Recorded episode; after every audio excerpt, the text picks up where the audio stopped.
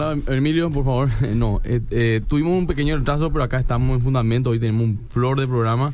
Pero quiero saludarle primero al pastor Emilio. ¿Cómo está, pastor ¿Qué tal? ¿Cómo está, Adolfo? Buen día. Dios les bendiga a todos. Bueno, vamos a ganar tiempo ya que tuvimos el pequeño retraso unos minutos. Estamos hoy para hablar de un tema muy actual que se llama el gnosticismo. ¿Qué es el agnosticismo? ¿Qué es lo que es el agnóstico? ¿De qué se trata? ¿Cuál es la diferencia con un ateo? Etcétera. La gente escucha esa palabra muy a menudo hoy en día y tal vez no sabe definirla y no entiende de qué se trata. Para ello, hoy le invitamos al profesor eh, Rodrigo Cabral, eh, biólogo, sí, profesor de, del Inter, Colegio Internacional. Seguimos en el Inter, ¿verdad, mi querido? ¿Cómo te va, profesor? Muy bien, gracias por la invitación, pastor, pastores. Interesante el tema, bastante amplio y actual. Así mismo. Eh, también está hoy con nosotros José Abed, es parte del equipo de apologética también. Y le saludamos. Hola José, ¿cómo estás, querido? Buenos días, pastor. Eh, buenos días a toda la audiencia un saludo muy grande y esperamos aprender todos juntos. Bueno, acá estoy en Instagram, en Emilia Skype, arroba Emilia Skype, eh, ya transmitiendo en vivo, también está en Radio Bedira, donde Adolfo, para que la gente se contacte con nosotros. Eh, al 0972-201-400 vamos a estar sorteando un libro, Emilio. Un libro. de regalo de libros cristianos, vida y esperanza pueden encontrar en el Facebook. Un libro que se llama eh, Jesús y las otras religiones de Rabí Zacarías. Muy bien, perfecto. Muy buen libro. Bueno, eh, José, definimos por qué es el agnosticismo. Bueno, el agnosticismo, a diferencia del ateísmo, viene siempre con el sufijo a, que significa no o sin y no, no dice que viene de conocer. O sea, una persona que afirma que no conoce o no cree que no puede llegar a conocer si es que realmente existe Dios o si es que no existe Dios. Está en, un, en, el, en el medio entre el mm. ateo y el teísta. ateo que es el sufijo a también que es no o sin, sin Dios. O sea, que cree que Dios no existe y tomó esa conclusión en base a posiblemente como lo llamamos también a un tipo de fe, ¿verdad? Mm. Y vamos a evaluar el, agnosticismo ahora, la no, no, no, una postura no centrada en el ateísmo ni en el teísmo, sino que en el medio. Una definición un poquito práctica que una vez me dieron y me gustó fue que sencillamente el agnóstico es una persona que dice, puede que haya o no haya un Dios, pero creemos que no podemos demostrarlo ni comprobarlo y hasta es irrelevante. Muchos inclusive dicen con una posición intelectualmente más honesta que el ateo, pues el ateo es categórico, no hay. El agnóstico dice puede que haya, pero yo vivo como si no existiese, algo así sería, ¿verdad? Hay varios tipos de agnósticos. Ah, mira, pues. Y vamos a evaluar a cada uno de ellos, ¿verdad? Eh, pero igual para afirmar cualquier cosa hay que pensar, hay que filosofar al respecto. De lo contrario, es meritorio aclarar que no hay sustancia intelectual para la misma. Hay muchas veces que nosotros pensamos que es un tipo de pereza intelectual también, porque está el tipo de ateo que es el ordinario, el normal, el común, que no tiene las evidencias, o sea, no tiene las herramientas para poder conocer. Dice luego, yo no sé si es que Dios puede, puede que exista, puede que no. Vive acorde, o sea, vive acorde a una de las dos posturas, vive acorde a un ateísmo o vive acorde a un teísmo posible. Entonces, nosotros como cristianos, justamente ahora, hoy vamos a dar también herramientas para saber responder al agnosticismo. Y creemos que al agnóstico. Al agnóstico, claro, al agnóstico, a la persona agnóstica. Y creemos que hay muy buenas, muy buenas razones, muy buen, hay más, más peso evidencial con respecto a que existe Dios a que no existe Dios. Perfecto. Bueno, entonces si te encuentras con tu compañero en la facultad, en el colegio, te dice yo soy agnóstico, ya sabes ya que una persona que dice que puede ser que haya un Dios, pero él no cree o no, o sea, no, no, no, no puede acceder a él y se abre, digamos, el tema, ¿verdad? Sí, es diferente también la respuesta que le damos como creyentes a un agnóstico que a un ateo. Por ejemplo, una persona te dice que es atea. Entonces hay una forma de encarar, hay una forma de encarar... Algo se está filtrando, hay un sonido. A mí por lo menos me está molestando un poquito. No, yo me dejé de escuchar. A ver, no sé si se escucha. Bueno, hay una forma de encarar al ateo. Nosotros le decimos, bueno, vos llegaste a una conclusión que no existe Dios. Dame tus argumentos por los cuales llegaste a esa conclusión de que Dios no ah. existe. Esa es la forma de encararle al ateo. Ah. Pero el agnóstico, no, vos no le puedes pedir argumentos porque él está en una posición neutra. Entonces vos le decís, ¿verdad? Yo tengo argumentos para creer que Dios existe, porque el que afirma es el que tiene la carga de la prueba. El agnóstico no está afirmando que creo que, que Dios existe o que Dios no existe. Pues en ese sentido, entonces el ateo sí tiene también la carga, de, la prueba, porque él afirma, que algo no hay. Claro. Entonces, y el creyente afirma que algo hay. Claro. Pero el agnóstico no tiene por qué dar ni una respuesta porque él dice, yo no tengo ni una postura. ¿Me explico? Claro, claro. Y comúnmente el agnóstico es el que dice, ¿sabes que No hay suficiente evidencia para la existencia de eh, Dios. Y el cristiano no está, no suele estar preparado para este tipo de cosas, entonces queda ahí como si fuera que offside, como se dice. en offside o ya sin, sin ninguna respuesta, entonces Sí. queda como eso último que dijo el agnóstico es lo, lo cierto, que no hay evidencia. para- Justamente hablando de nuestra defensa, la apologética, ¿verdad? Es que esta, esta es una herramienta apologética. Te voy a explicar por qué. Porque si alguien te dice, yo no creo que haya Dios, o sea, no hay evidencia que haya Dios, Ujú. vos no le podés abrir la Biblia y leerle ahí Salmo 23, porque te va a decir, por ejemplo, yo no creo que haya un Dios, menos que ese Dios haya hablado de alguna manera. Y menos todavía que la Biblia sea la palabra de Dios, porque no es el Corán. ¿Entendés? Entonces ahí entra el argumento apologético para darle sustancia o fundamento a lo que realmente nosotros creemos, ¿sí? Eh, Sí. Sería así, ¿verdad? Claro, Para que la claro. gente entienda, ¿verdad? Ahí no puede entrar con, con así, con teología, te vas al infierno, no creen en el infierno, Claro. no creen en Dios, no cree que haya nada. Entonces hay que entrarle con, un, digamos, preevangelismo, digamos. Exactamente. eh, que es un razonamiento, Limpiar el terreno. limpiar el terreno para que esa persona sea más abierta a la posibilidad de que haya un Dios, ¿verdad? Claro. Está- Porque si no tenemos argumentos, hay excusas para que no sigas sin creer en Dios. Ya. Pero nosotros justamente todas esas excusas lo limpiamos del camino para que est- esté justamente limpio, para poder meter el evangelismo, ¿verdad? la buena noticia. Y algunos dirán, pero esto sirve para algo. Por supuesto sirve para algo. ¿Por qué? Porque hay miles de personas, millones, que dijeron yo era un agnóstico o un ateo, luego escuché los argumentos apologéticos, eso me hizo... eh, Investigar y, más. eh, mirar un poco más el tema y luego cuando ya empecé a creer, a leer la Biblia, a argumentar cómo se formó el canon, que por qué es la palabra de Dios, por qué podría haber un Dios y por qué ese Dios podría ser Cristo eh, o, o la Biblia, entonces empecé a entender y ahí ya la palabra de Dios empezó a obrar. El- la apologética no reemplaza la palabra de Dios, la Claro. apologética no reemplaza la obra del Espíritu Santo, la apologética no reemplaza la oración, eh, aclaramos constantemente y evidentemente por lo que hemos visto en un año y medio de programa, vamos a tener que hablarlo constantemente para que entre en la cabeza de la gente eh, eso, ¿verdad? Claro, eh, también tenemos que saber discernir como creyentes la posición del agnóstico, ¿verdad? Si es que tiene una voluntad para creer, porque muchos son no del agnóstico ordinario, sino ya un agnóstico terco, ¿verdad? Sí. Y ya, ya concluye luego, no hay forma de alcanzar, de conocerla a Dios, no hay forma de, de- de saber si es que Dios existe. Mm. Entonces, No me interesa, no me vengan con esa macanada, entonces ya Eh. es difícil de ahí el tema, ¿verdad? Ya Y- pasa por otro lado. y claro, ya, Por un o tema sea- volitivo de la voluntad, más que el Exactamente. deseo. Y Pero a lo mejor te dice, vos sabés que yo estoy abierto, eh, decimos un poco al respecto. Claro. Ahí te abrió la puerta y si vos no sabes qué decirle, entonces ya No te perdiste nada, oportunidad. claro. Sí, mismo. Sí. entonces vemos que el ateo, el ateo, el agnóstico terco también tiene un tipo de fe. No es la fe que cree que Dios no existe o no cree, no es el tipo de fe que dice que Dios existe, sino que es el tipo de fe que cree que no se puede llegar al conocimiento de Dios. Y eso también es un tipo de, de falacia, ¿verdad? Entiendo. Al igual que el, el argumento de los ateos que dicen que Dios no existe totalmente. Entonces hay que ver la voluntad para creer de la persona, la apertura para conocer, el estado mental también atento. A veces que te, te escucha así, pero tipo que su cabeza está en otro lado, Mm. no, no es que le interesa tanto, está pensando en qué comer y eso. Y también la, la contraparte, ¿verdad? Las preguntas que él puede estar preparado también para, para preguntar, ¿verdad? Mm. Entonces yo le insto al creyente que pueda memorizar también los argumentos que tenemos, que no son muchos, ¿verdad? Y creo que de eso podemos adentrar un poquito más adelante, ¿verdad? Sí. Lo- los argumentos que tienen que tiene un creyente para memorizar y para, para exponerlo, ¿verdad? Cuando esa parte te dice, eh, no hay evi- suficiente evidencia para concluir que Dios existe, entonces voy a tener preparado como para decir, ¿sabes que yo te puedo nombrar al menos cinco o seis evidencias de que el- Dios puede existir? O sea, no hay luego una evidencia científica, porque Dios no se limita a lo científico, ¿verdad? Dios trasciende lo que es la ciencia, lo material. Lo- el método científico se limita a lo material y Dios es algo que trasciende esto. Y obviamente no es un solo argumento o una prueba de que Dios existe, sino que es un acumulativo de evidencias, de argumentos también. No sé si es que... Bueno, el- eh, vamos a ya participación al profe Cabral, que creo que también caminó por ese camino en algún momento de su vida, ¿verdad? ¿O no es así, profe? Sí, así es, pastor. Eh, bueno, interesante que gran mayoría de los biólogos y los que están en ciencias se consideran agnósticos, están dentro de ese plano de la, del, del ser agnóstico. Eh, digamos que el ateísmo es tener fe en que Dios no existe. Y el teísmo es tener fe que Dios existe. El agnosticismo es no tener fe directamente.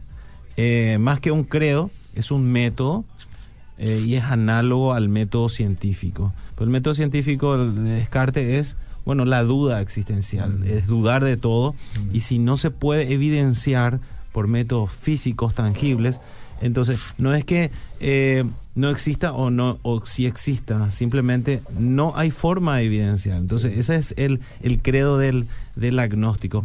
Eh, empezó con Huxley en el 1869 cuando él dio un discurso de decir qué, él, qué es lo que él creía o cómo pensaba, cuál era su filosofía. Huxley como biólogo, eh, en ese entonces, en ese contexto, la ciencia se estaba diversificando. Entonces estaba plano en la genética, estaba la biología celular, eh, empezó a avanzar la biología molecular, 1900, 1950 empezó. Entonces las ramas se diversificaron, se atomizó la ciencia, cada uno en una especialidad. Entonces ya uno podía decir, ah, yo dudo de eso, yo no puedo demostrar, no puedo demostrar. La mayoría de los científicos se consideran agnósticos, increíblemente, no ateos. Eh, hay muchos que se consideran ateos, pero como vuelvo a recalcar, es entra, entra dentro de un enfoque muy positivista, muy materialista, muy natural, donde eh, digamos que no se puede demostrar algo trascendente, no puedo evidenciar algo trascendente. Entonces, un agnóstico directamente no entra en una discusión de que si Dios existe o no existe, simplemente no tiene fe en eso. Es increíble que muchos creyentes caen en eso. Se alejan de la palabra, se alejan de la creencia y bueno, viven sus vidas al azar, como, como en la ausencia de Dios. Pierden la fe, es la pérdida. Inclusive a, mí me, me, parecería mucho más fácil hablarle a un ateo que a un agnóstico. Porque un agnóstico, el ateo lee libros exclusivamente ateos que refuerzan su fundamento ateísta. Sí, así El agnóstico no. El agnóstico lee de todo un poco, de todo lee. Y se especializa, se profundiza en, cada cosita. De repente, ¿cómo un creyente se puede volver agnóstico? Ah, estoy hablando de mi plano. Bueno, eh, empezás a investigar el hebreo antiguo y todo el, todo el contexto bíblico y empezás a profundizar en la Biblia y empezás a leer no solamente eh, fundamentos bíblicos, sino otros fundamentos y te abre un abanico de posibilidades mm. y empieza a tambalear tu fe. Mm. De tal manera que cuando un pastor te está predicando, está hablando Mm. y está tomando un texto, vos decís, ah, ese texto no es como él está diciendo su homilética. Ese texto eh, se refiere al hebreo antiguo o al griego y se está refiriendo, por ejemplo, Pablo le está escribiendo en griego a la iglesia de Corintios, Corintio en el capítulo 13, y no, no tiene relación con el amor actual. Entonces empieza uno a dudar de eso y empieza a caer en un agnosticismo cristiano. Un agnosticismo de que, bueno, crees o puedes no creer que Dios existe, pero dudas de las propiedades de Dios. Es increíble eso que de repente, cuando empezás a profundizar, Mm. empezás a dudar de todo. Y el mensaje de la palabra te golpea, te, te choca, genera Rebota. un blindaje, un blindaje, porque dudas de todo. Mm. Y es, para mí el agnosticismo es grave porque perdes la fe. Mm. Es la pérdida total de fe y empiezas a dudar de todo. Entiendo. José, ¿querés decir algo? Sí. De- dentro de cinco minutos vamos a empezar a leer ya los mensajes para que muchos ya. Hay muchos mensajes. Para agregar, ¿verdad? estoy totalmente de acuerdo con el profesor y esto es algo que comúnmente pasa cuando el Cristo no es nacido dentro del corazón en el cual produce también nuevo nacimiento, ¿verdad? Para eh, exponer un poquito acerca del nuevo nacimiento del, creyente, ¿verdad? Que, que a, a Dios no se le llega por sabiduría o intelecto humano, sino por una revelación de parte de Dios. Entonces Eso estamos viendo... básicamente todo. Eso Ahí es entonces se engloba lo que cuando un cristiano no, no, no nació de nuevo, obviamente está expuesto a este tipo de cosas, ¿verdad? Es un tipo de duda también que lleva al, al mal camino, ¿verdad? Como está la, la duda que también habíamos hablado en algún momento que nos lleva a investigar y a conocer las herramientas que tenemos para poder saber qué es lo que Dios quiere con nosotros. Justamente preparé una predica que mañana lo voy a más que vencedores. Se llama, bueno, eh, los tres tipos de, las tres tipos de personas la Biblia habla. El hombre natural, el hombre espiritual y el hombre carnal. El hombre me refiero al género humano, ¿verdad? Y estuve analizando y estudiando un poco sobre el hombre natural, que se refiere a aquel que, que solamente se guía por lo material, por lo natural, por sus sentidos humanos, etcétera. Y realmente eh, el paso de un hombre natural a un hombre espiritual que cree en Dios, mujer o hombre, es realmente al fondo es algo absolutamente espiritual y una obra soberana de Dios. Indudablemente no hay, no hay nada que decir. Porque realmente el hombre natural no, no puede conseguirse, no puede concebir las cosas Dios, no puede entender. Y entender significa no puede discernir lo rechaza, ¿verdad? Porque en la soberbia de la mente humana, voy a tomar por una postura, voy a decir, no hay. o dudo de esto. Parece que te pones como una coraza donde ya decís, eh, por eso yo creo, una vez hablando con un ateo, dijo de que eh, ni por más pruebas que le des a un creyente, no va a dejar de creer, dice. Mm. Y yo creo que al revés. Civílicamente al revés. Porque ni por más pruebas que le dé a un... Jesús dijo, ni aunque vean un muerto resucitado van a creer, dijo. Van a argumentar, van a decir, no, no fue una visión nomás, o tuvo un desmayo, o algún argumento le van a encontrar, porque es la predisposición del corazón del hombre. Por eso es importante que oremos, lógicamente, siempre que estemos demostrando amor a esa persona, pero también con estos argumentos más la palabra de Dios, creemos que se puede romper esa barrera. Adolfo, ¿tenés algunos No, mensajes? justamente hablando de lo tuyo, parece que no sé si fue eh, Rabí Zacarías lo estaba debatiendo y le dice, por ejemplo, si yo te digo que y te demuestro que un platillo volador fuera séptico de todo el hombre, Ajá. viene, ¿qué vas a decir? No, eh, ser un arma secreta de algún país. O sea, Ahí, no va a creer nunca, en otra Eh, palabra. no, Eso lo, es lo que los escépticos dicen que eventos excepcionalmente sorprendentes necesitan eviden- evidencias ex- excepcionalmente también sorprendentes. Y que una evidencia excepcionalmente sorprendente para vos, y no sé, que se mueva todas las estrellas y no sé qué cuánto, y dicen Dios existe las estrellas. O sea, Eso se- para mí se con la estrella al día siguiente. Y Y, no, y no vas a decir que solamente fue un, Eh, eso fue, una sí. locura Sí. tuya. eh, No, y William Craig fue Eh, ese, yo vi, ¿verdad? Le dijo, ¿y qué tendría que hacer para creer? Y si las estrellas se alineasen todo en una mañana y amanece y dice Dios existe, y viene no sé qué cosa, y viene lo otro, y viene esto, ahí voy a creer. Y le dijo William Craig, ah, pensé que iba a decir que tuviste una, una, una locura, Una o sea, locura. te, te volviste loco, le digo, ¿es cierto? Es cierto. Adolfo, ¿qué Bueno, tenemos? eh, bueno, el 0972 200 1400 mucho mensaje. Buen día, mis pastores, a la mesa en general. Que Dios les bendiga. Gracias por siempre predicar la palabra de Dios y así ayudarnos a ser mejores cada día. En el nombre de Jesús, Javier Valdorinos les saluda. Dice acá: Hola, Dios les bendiga. Paz del Señor. Le estoy escuchando desde Itagua, kilómetro 26. Me gustaría mucho las enseñanzas que dan. Mi nombre es Viviana Sánchez. Todos los programas están en iBox y en Spotify y totalmente gratis pueden bajar. Eh, si me pueden contestar por este medio en el caso de que no lo escuche, gracias. Un libro de apologética que recomendamos para gente que está empezando. Hay Mira, mucho. vamos a ir tirando, Sí. vamos a ir tirando. Dice acá, muy interesante el programa. Ahora entiendo la diferencia entre agnóstico y ateo. Bueno. Según mi pensar, creo que eh, en el mundo va hacia el agnosticismo. Sí. Tiene que ver para creer las cosas. Gustavo Ferreira. Hallará fe en la tierra, luego Sí. dijo. Acá dice también. La ¿cuál es ciencia aumentará y después hallará fe en la tierra. Ajá. O sea, es, este, tiene una relación entre el conocimiento humano y la duda de la existencia de Dios, porque no es algo científico, pues. Daniel dice, eh, la ciencia aumentará. Y Jesús dijo, hallaré fe en la tierra cuando venga. La fe va a disminuir. Y es, es categóricamente. También acá pregunta cuál es la diferencia entre agnosticismo y escepticismo. Muy buena pregunta. Muy buena. Después responder, responder. Acá también dice, buen día, fundamentos, me encanta el programa. ¿Cuáles serían cinco o seis evidencias que se podrían presentar a los agnósticos? Niki de Capiatá. Mucha gente dice, mi amigo es agnóstico, mi compañero es agnóstico. Muy Ay, buenos días, fundamentos, Dios le bendiga al ministerio. ¿Podría decirse que es más fácil ganar para Cristo a un agnóstico que a un ateo o al revés? ¿Qué opinan? Para Cristo no es imposible ninguno de los dos, ¿verdad? Ni más fácil ni más difícil. Buenos días, está muy enriquecedor el programa. Yo soy de una familia católica, pero no ejerzo dicha religión y suelo escuchar que, ¿por qué si Dios existe permite lo malo? Ese Esa es la clásico, pregunta sí. que más a la gente le eh, Dice acá, pregunta. ponen en duda en algún momento la existencia de Dios. Saludos desde Puerto Elsa. Acá hay otro, dice, buen día querido hermano, un agnóstico le gusta escuchar música mundana y tomar cerveza. Yo conozco al evangelista que es así. Bueno, no. Qué bueno. Dice acá, eh, por favor, ¿me pueden decir si Menos es mal. conveniente que lea? No, buen día, bendiciones. Mi hija quiere leer un libro que se llama Cuando lo que Dios dice no tiene sentido. Por favor, ¿me pueden decir si es conveniente que lea? Ella no cree mucho en Dios y no quiero que lea algo que Cuando le va lo a que volver Dios hace no tiene sentido. Yo conozco ese libro, lo leí hace muchos años.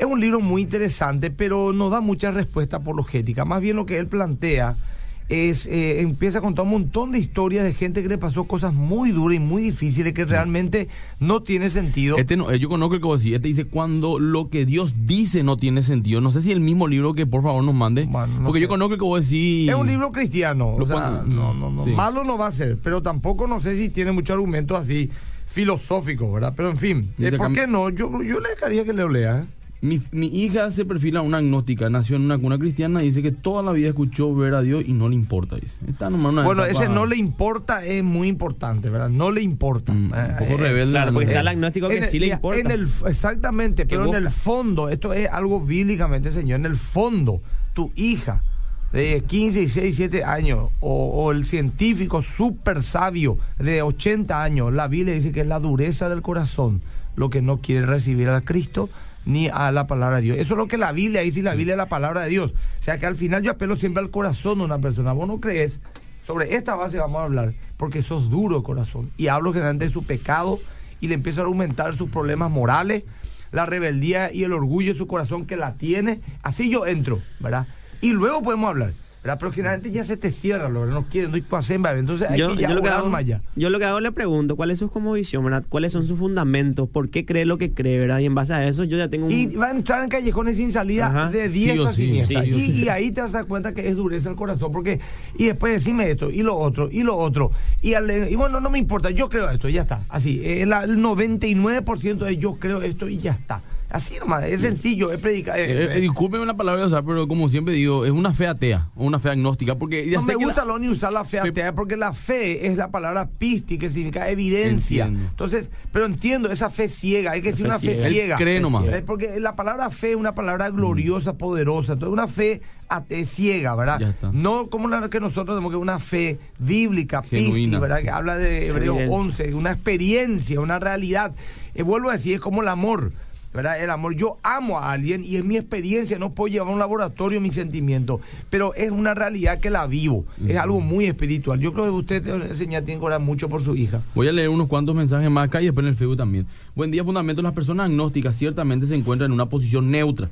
¿Qué estrategia podríamos utilizar de forma inteligente nosotros los cristianos para Muy influir en sus pensamientos? Muy dice Pablo. Ortiz. Muy buena. Eh, dice acá, buenos días, tengo mi hermana con marido político muy materialista, me cuentan sus problemas, me piden perdón, pero no quieren saber nada de Dios. Sabe que si me ayuda, queda Dios porque sienten que bendecida cuando me ayuda.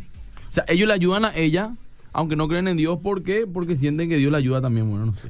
Buenos días, hermano, Dios le bendiga. ¿Cómo puedo responderle a un amigo que dice que Jesús primero fundó la iglesia de- en Pedro? En ese en eso ellos se basan el papado. Sí. Ah, otra cosa, es cierto que Pedro perdió su liderazgo según Hechos 15, porque la palabra decisiva dio Santiago No. el justo. Eh, así más rápido, eso es teología, no es apologética, ¿verdad? Eh, Pedro no perdió ningún liderazgo. Sencillamente Pedro se limitó a los judíos y Pablo a los gentiles. Aunque fue Pedro el primero que abrió la puerta con la llave de la predicación a los gentiles predicándole a Cornelio. Sobre el tema este que quiere saber lo del papado, Pedro el primer papa, es una cuestión por un lado teológica, hay que ver los argumentos bíblicos y por otro lado histórica.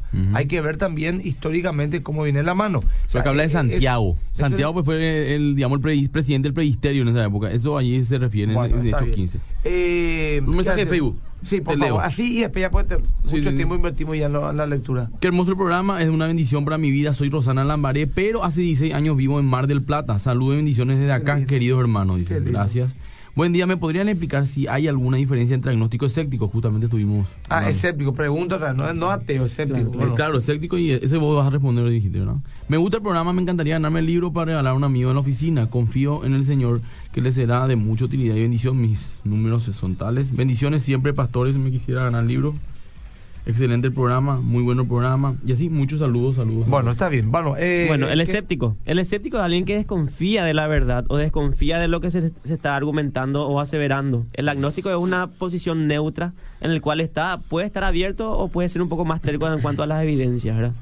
Eh, por ejemplo, Carl Sagan era un conocido agnóstico. Él decía que la ausencia de evidencia no es evidencia de ausencia, por ejemplo. ¿Verdad? Mucha gente, eh, muchos ateos... Incluso- Sagan a lo mejor era filosóficamente Claro. agnóstico, pero era un ateo rabioso. Militante, ¿verdad? un- Él, claro, pero sabía que decir que era ateo era totalmente irracional porque él no tenía co- eh, ninguna forma de concluir que Dios no existe, pero sí, su forma de vivir era con respecto al Y su ateísmo. predicación también, pero en fin, está. Claro, Está siempre la balanza se va a ir hacia un lado. O hacia el ateísmo, de- de- del agnosticismo, o hacia el... El teísmo. famoso, no hay un agnóstico eh, puro o así Exactamente. equilibrado. Y si lo hay, no lo va a hacer por mucho tiempo, porque hay diferentes circunstancias, Así de repente mismo. vienen los argumentos, entonces Uno te hace inclinar. postura. te hace inclinar hacia una hacia una hacia un lado, ¿verdad? Te puede inclinar hacia el ateísmo materialista en el cual todos somos un conjunto de moléculas o una bolsa de células, ¿verdad? Que se reunieron por azar a través del tiempo. Y esto es algo que ni siquiera tenemos nosotros un valor digno de ser llamados humanos. ¿Cuál es el valor entre un saco de... ¿Cómo valorás un saco de células con otro saco de células, por ejemplo, una cucaracha, ¿verdad? Mm. En- al, al universo no le importa nuestra nuestra valía, cuánto nosotros, nuestra di- dignidad, ¿verdad? Pero si es que te inclinas hacia la balanza teísta, obviamente existe un Dios, somos creados a su imagen y semejanza, tenemos un valor intrínseco, ¿verdad? Y por eso nosotros creemos que siempre hacia un lado se tiene que inclinar la balanza, ¿verdad? El agnóstico eh, toma una posición que sí o sí va a cambiar. Por ejemplo, no puede mantenerse con el tiempo y quiero dar acá una historia que fue en 1835 un filósofo francés que se llamaba Auguste Comte escribió sobre las estrellas. Él dijo, nosotros nunca seremos capaces de estudiar por ningún método la composición química o estructura mineralo- minera- mineralógica, los minerales que, componen una estrella. ¿verdad? Él dijo esto desde un punto de vista agnóstico. ¿verdad? Nunca vamos a poder conocer la verdad en este sentido, cómo está compuesto la estrella y aún así, antes de Comte hubiese asentado esas palabras, ya Fraunhofer había comenzado a usar su espe- espectroscopio para analizar la composición química del Sol. O sea, el argumento de que no hay evidencia no es una evidencia de que hay ausencia, como había dicho Carl Sagan. Hay evidencia. La, la, La, ausencia de evidencia. No, es evidencia ausencia. Exactamente. Es una gran expresión. Eh, eh, doctor, eh, perdón, eh, ¿cómo se le dice a los biólogos, doctor? Somos- Biólogo. Sí, biólogo. ¿Y por qué no puede ser doctor? bro? Porque tiene que hacer primero una maestría, tiene que hacer un Pero puede llegar a ser doctor. Claro, claro. Doctor en biología. Doctor en biología, Bueno, sí. bien. Te escuchamos, mi querido. Bueno, había una de las cuestiones, decía, ¿cómo convertir a un agnóstico? ¿O ¿Qué es más difícil, un agnóstico o un ateo, verdad? Eh, para Dios nada es imposible. Eh, y bueno, eh, voy a hablar de mi experiencia. El agnóstico, el agnóstico lee bastante, lee mucho y lee de todo y no se queda con ninguna cuestión. Mm. Entonces, un creyente también debe de leer de todo. Así es. Debe de leer, debe de profundizar, debe de tener fundamentos razonables, racionales, y debe tener, usar la lógica también. Y debe de, de- de conocer que como el agnosticismo es un método y no una creencia, él también debe de conocer los métodos que existen. Entonces, si yo como creyente debo de conocer bien la palabra de Dios, debo de leer la palabra, debo de profundizar, debo de conocer sus raíces, debo de conocer su contexto y debo de tener una posición clara y firme para poder predicar y dar fundamento y dar eh, consistencia a lo que yo creo. Uno. Segundo, no solamente predicar, sino también mostrar testimonio y dar ejemplo. Muy bien. Esos son dos. eh, ¿Cómo le convertís a una persona que no cree o dice que no tiene evidencia para creer? Ah. Lo principal es con tu testimonio, con tu palabra, con la forma de vivir. O sea, yo puedo decir, bueno, 1 Corintios 13, puedo estar leyendo eso, wow, es fantástico, se escribió en tal lugar, escribió tal persona, en tal idioma, esto significa, y me voy a la raíz de las palabras, wow, eso le va a gustar a un agnóstico. Pero hasta ahí no, no, no le va a convencer. En cambio, si yo estoy viviendo eso y estoy eh, demostrando, y mi, vi- mi vida es un vaso de cristal transparente, y yo le estoy dando ejemplo a esa persona, esa persona va a querer ser como yo. Entiendo. O sea, Claro. vamos- tendríamos que ¿Qué- ser qué- qué a canales vos de te trajo de vuelta a la fe? sí. ¿Cómo fue tu reconversión? Bueno, a la- bueno. Porque vos venías de una cuna cristiana, te Sí. volviste escéptico en algún momento Así mismo. o agnóstico. Sí. Después volviste. ¿Cómo- ¿Cómo fue? ¿Por qué volviste? Bueno, uno, uno, uno tiene un encuentro con Dios, realmente, y es un encuentro personal, como uno, como pastor vos decías, bueno, yo amo y yo siento ese amor y no, no se puede demostrar, ¿verdad? De repente, Lo experimentaste. claro, uno experimenta no solamente eh, que Dios te está hablando, y te está mostrando cosas, Mm. y uno empieza con empieza a dudar, empieza a decir, no, esto es cuestión de azar, Mm. hasta que choca contra Algo uno mismo, nomás, hasta que choca contra el- la propia combo- eh, cosmovisión de uno que tiene el- de ser agnóstico y te tambalea el- el- y se te cae la estantería. Un ateo yo creo que diría, un agnóstico diría, viste, nuevamente apelamos a lo emocional, nuevamente a lo emocional, hay que ver qué carencia había en ese hombre, por eso tomó esa decisión. Pero más allá de eso, tampoco puede probar que es puramente emocional. ¿verdad? Esto es una experiencia espiritual y uno tiene que respetar la experiencia de, de los demás, ¿verdad? Porque también si llama el caso de emocional no creer, porque uno decide no creer. ¿Quién puede Claro. tener toda la evidencia irrefutable de que no se puede creer. ¿Me- Lo me que dijiste, la fe ciega. Yo quiero Mm. aprovechar un ratito nomás en este momento para ver si alguno de ustedes se acuerda un poco del tema del CEMTA que viene del Congreso Apologético. Así nomás para dar un paréntesis, hablar un ratito y descomprimir que la gente pueda...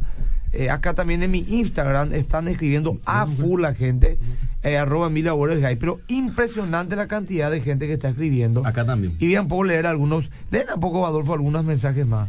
Bueno, leo los del... eh, Después yo leo acá de Instagram también, que la mayoría es saludos, ¿verdad? bueno, acá dice... eh, Sí, trago acá. Acá dice, me recomiendan algún libro para defender el Evangelio ante un jefe católico bien estudiado, ¿verdad? Bueno, hay muchos libros, depende también de tu jefe católico cuál es su duda, ¿verdad? ¿Y cómo me defiendo para hacerle entender a un agnóstico que Dios existe? Bueno, estamos respondiendo, lógicamente, en un solo programa, no vamos bien, vos, Javier Varela, un saludo de el norte de México, estará Javier por allá. Sí, sí. Gracias, sí. Javier. Eh, bueno, a un montón estoy eligiendo. Buen día, bendición, excelente como siempre el programa. Bueno, gracias. Consulta cómo hacer para lidiar con personas que alguna vez estuvieron en la iglesia y ahora están en una mezcla en su cabeza, en un sincretismo total. Estamos respondiendo a una medida, ¿verdad? Buen día, saluda a la gente de Encarnación, eh, Codesi está saludando a Andrés. También nos escuchan mucho siempre de Bella Villalba, Vista. Bellavista.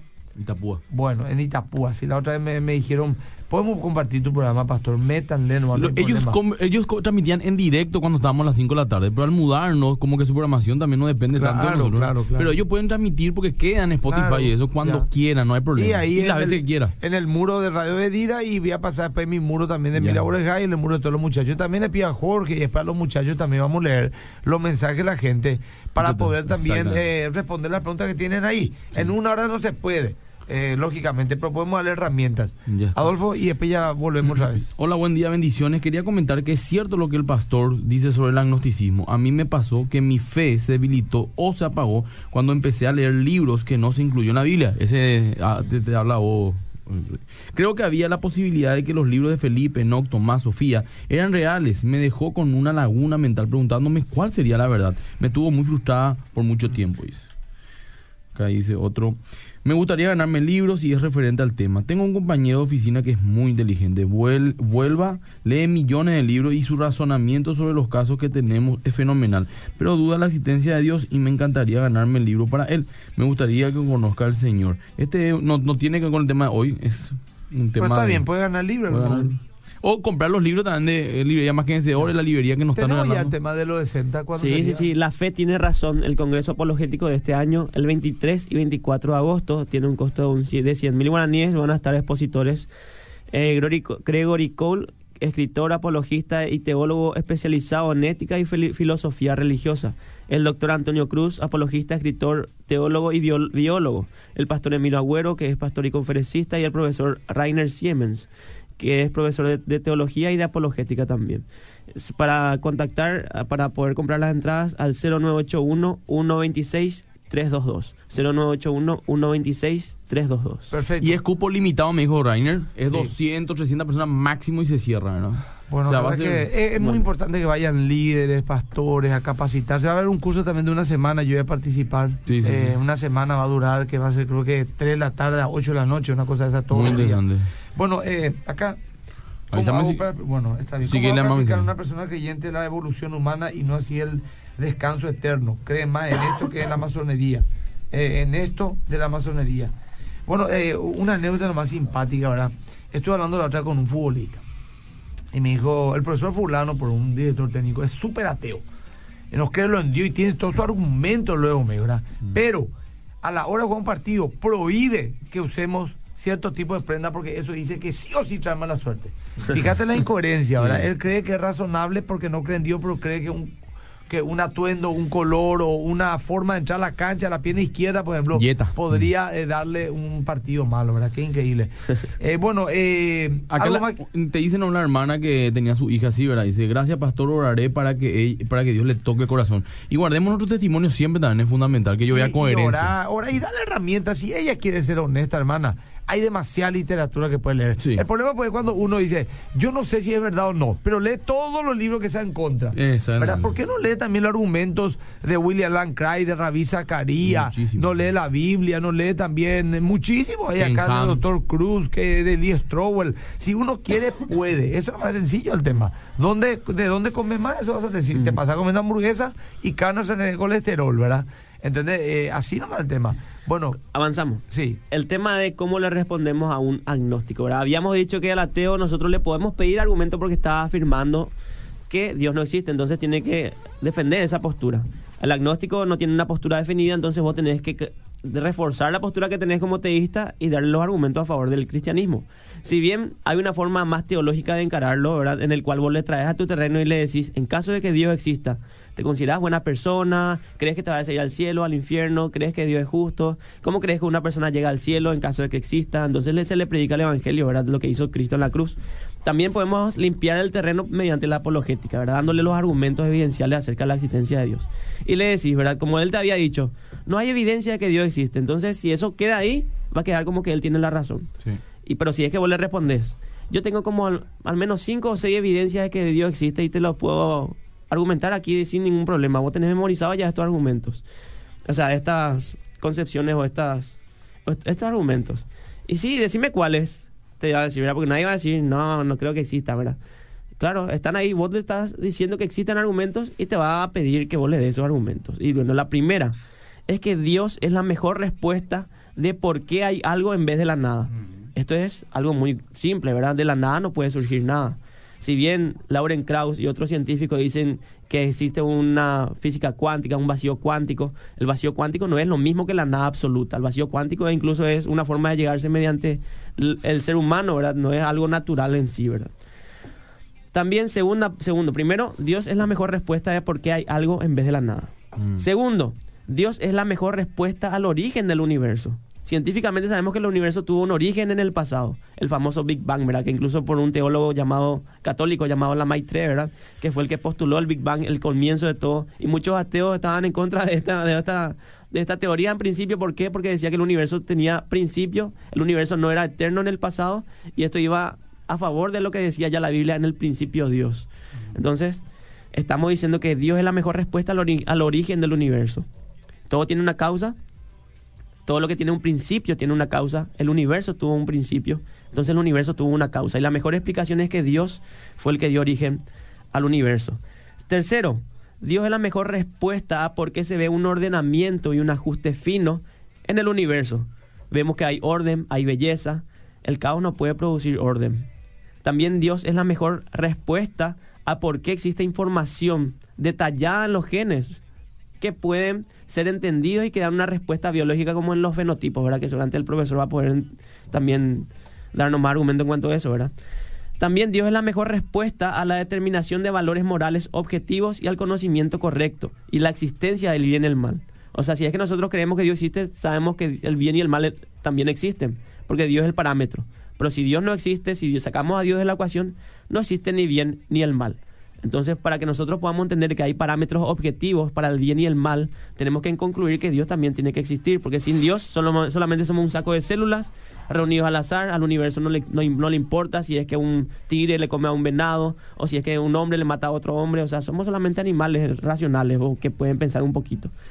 Dios también es la mejor respuesta a todo lo que rodea a la persona histórica de Jesús.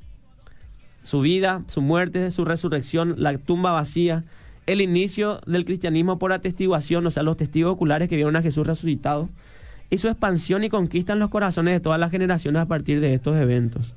Dios es la mejor respuesta de manera subjetiva también a los que tuvieron un encuentro íntimo y cambiaron sus vidas. Entonces acá estamos detallando cinco o seis argumentos de que realmente es más válido creer en Dios, que la balanza se, se, se cae hacia, la, hacia el teísmo y es mucho más poderoso, mucho más fuerte, tiene más peso que un teísmo naturalista, materialista en el cual nada de esto tiene sentido.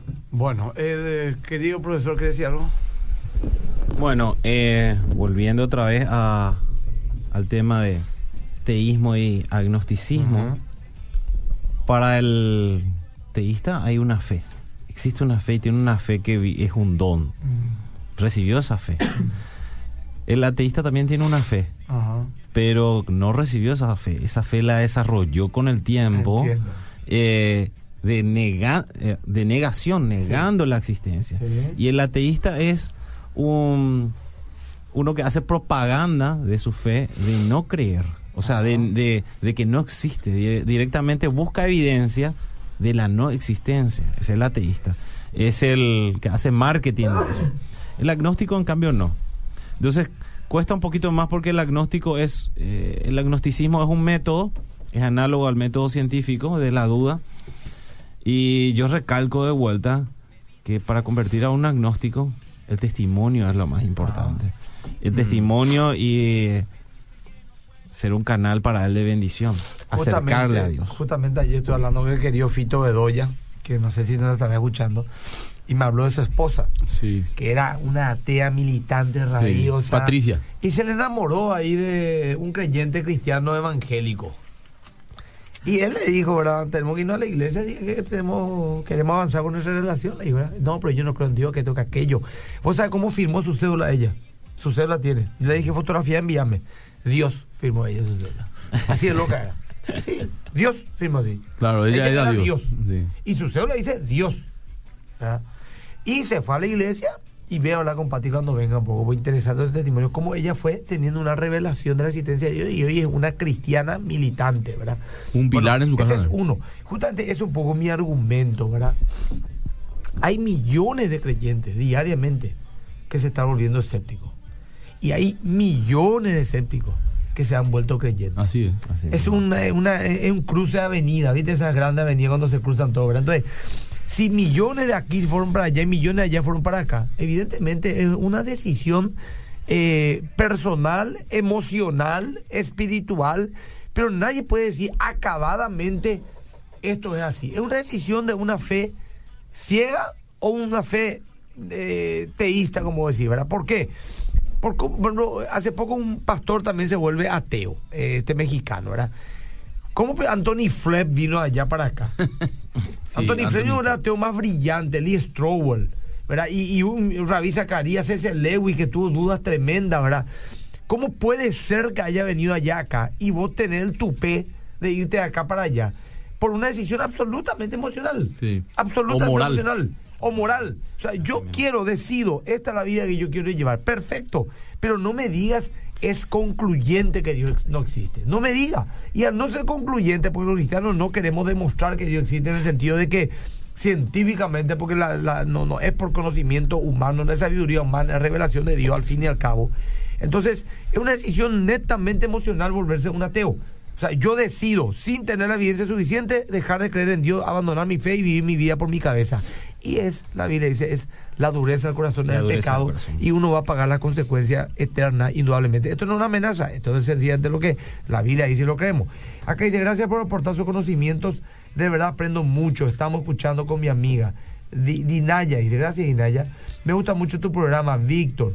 Eh, Anitas, Dice, ¿cómo hago para explicarle a una persona creyente de la evolución? Ah, eso ya recién leímos, ¿verdad? Saluda a la gente, hola, etcétera. Bueno, continuamos, ¿sí? Nos Al- queda pocos minutos algunos más. ¿verdad? mensajes lo voy a leer. Sí, algunos más, nos queda 10 minutos todavía. Justamente acá dice, buen día, bendiciones. Recuerdo cuando empecé la facultad en FACEN 1. Tenía un profesor de biología que argumentaba que si venimos de Adán y Eva, entonces ellos no hubieran tenido ombligo, ya que no tuvieron padres. Entonces con eso defendía su fe y evolución, que eso era imposible biológicamente. Me pareció interesante su argumento en ese momento, pero cuando eso empezaba Pero, pero. Adán y Eva a lo mejor no tenían ombligo por el ombligo de la cicatriz del cordón umbilical, Claro. ¿verdad?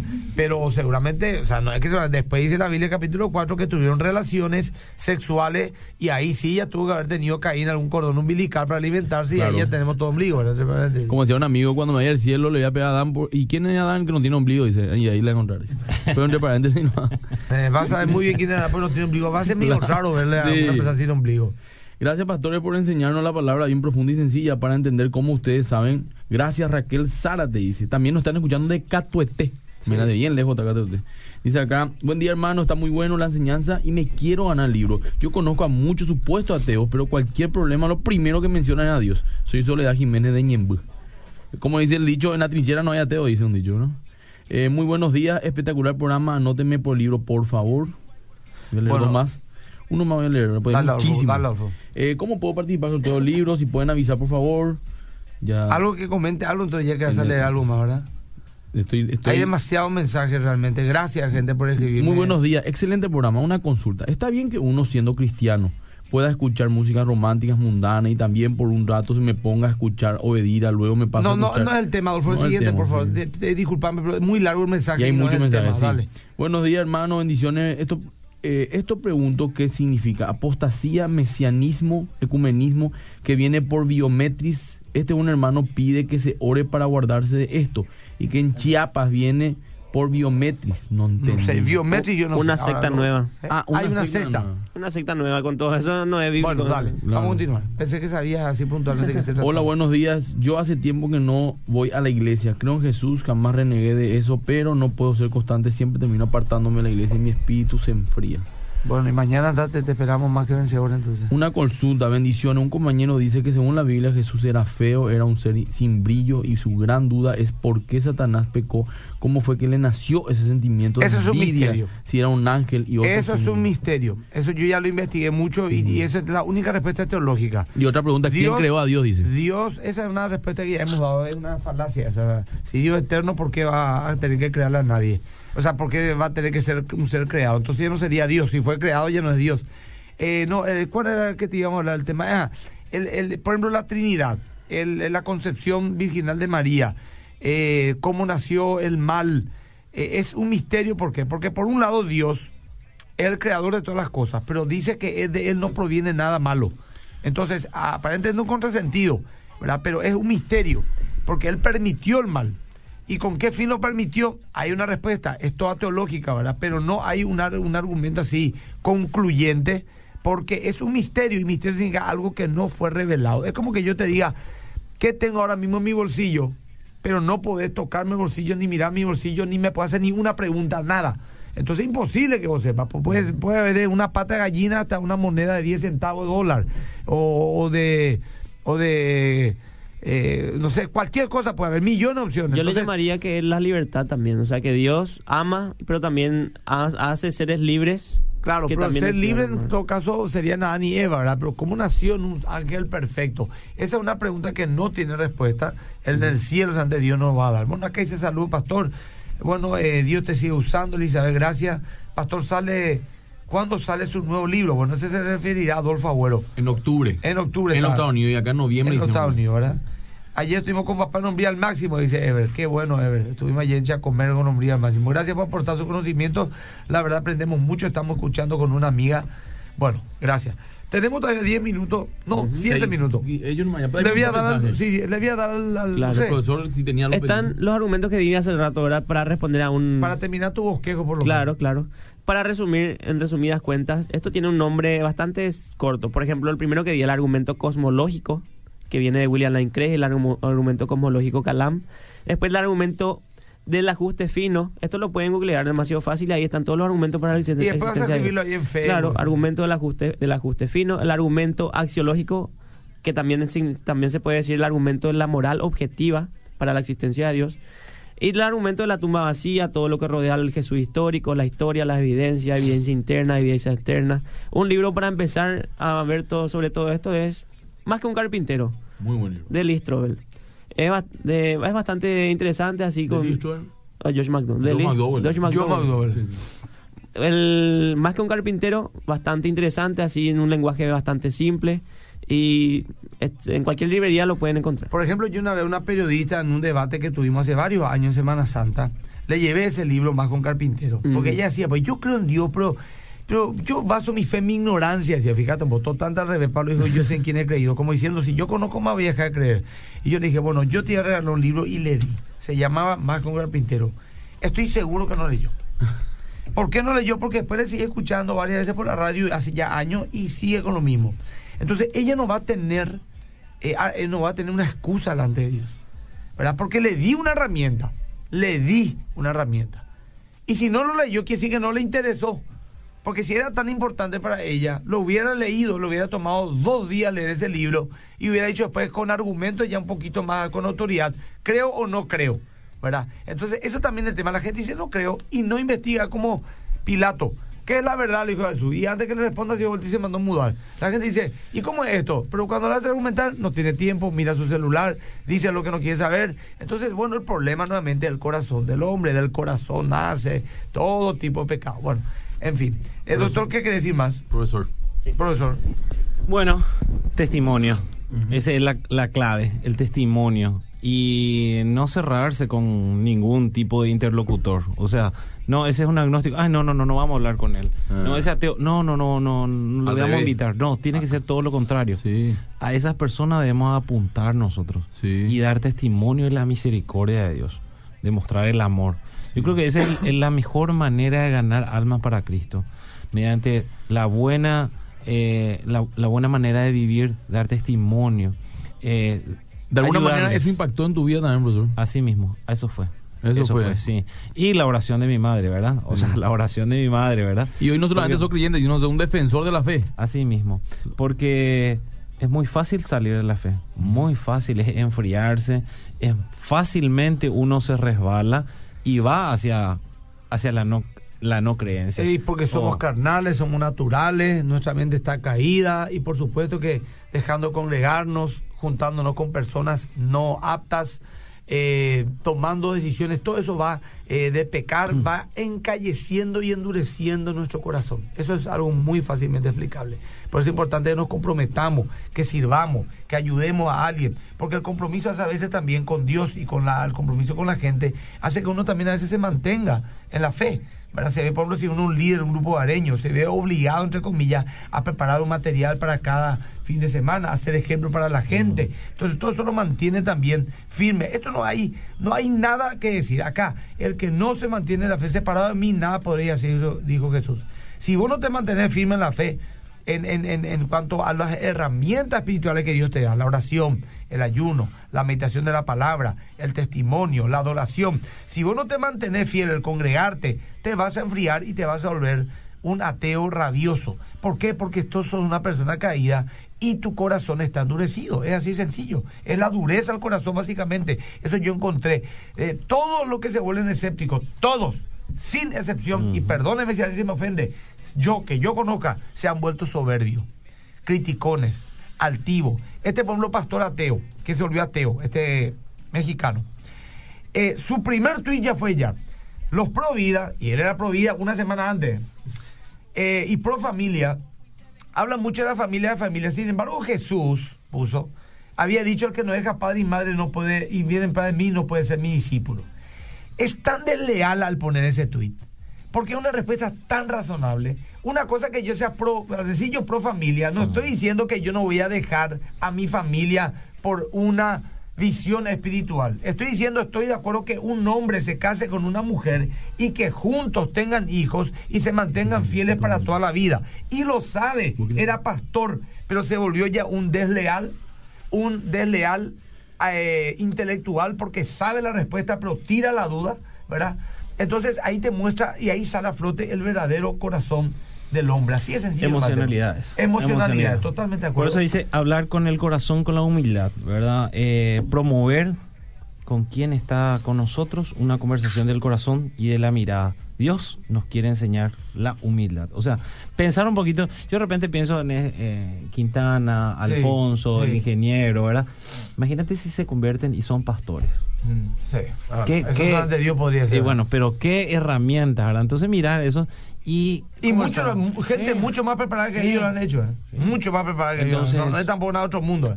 Bueno, eh, gente, tenemos que cerrar. Gracias, profesor. Muy amable. Ganador. José. Gracias. Así tienes bendiga, 10 sí. segundos ahí para que la Y gente te vea. que la verdad es exclusiva y hay que encontrar la verdad y hay que dejarse encontrar por la verdad. El debate puede continuar en Facebook. La gente Bueno, puede está. ¿verdad? Y el número es, el ganador es Carlos 763 eh, Muy del bien. libro. Carlos de 7 más que Ensores por retirar. Muy bien, de más que Ensores. Eh, mañana, 10 de la mañana, va a. eh, entra la prédica de más que Ensores por la RPC y hoy, Hoy. a las 17 y 30 horas por enlace. Día está histórico. La prédica más Sí. que vencedores. Hoy, 17 y 30, todos los sábados, 17 y 30 horas. Enlace que sería, Tigo. O de- 81 y claro, no me recuerdo, pero eh, 90 creo que también pueden bajar Enlace Plus, Enlace que es Plus. una app y es gratis. Y Muy ahí bien. pueden ver en vivo. Que Dios le bendiga. Chao, chao, chao. chao.